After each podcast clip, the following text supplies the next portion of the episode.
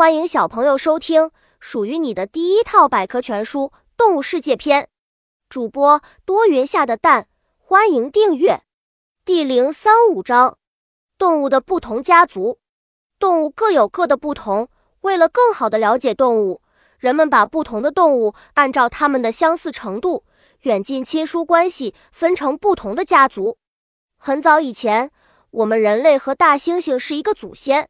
后来，人类的祖先走出了原始森林，进化成现在的模样，而大猩猩还生活在丛林中。不过，因为人和猩猩有很多相似之处，因此都属于哺乳族的灵长类动物。本集播讲完了，想和主播一起探索世界吗？关注主播主页，更多精彩内容等着你。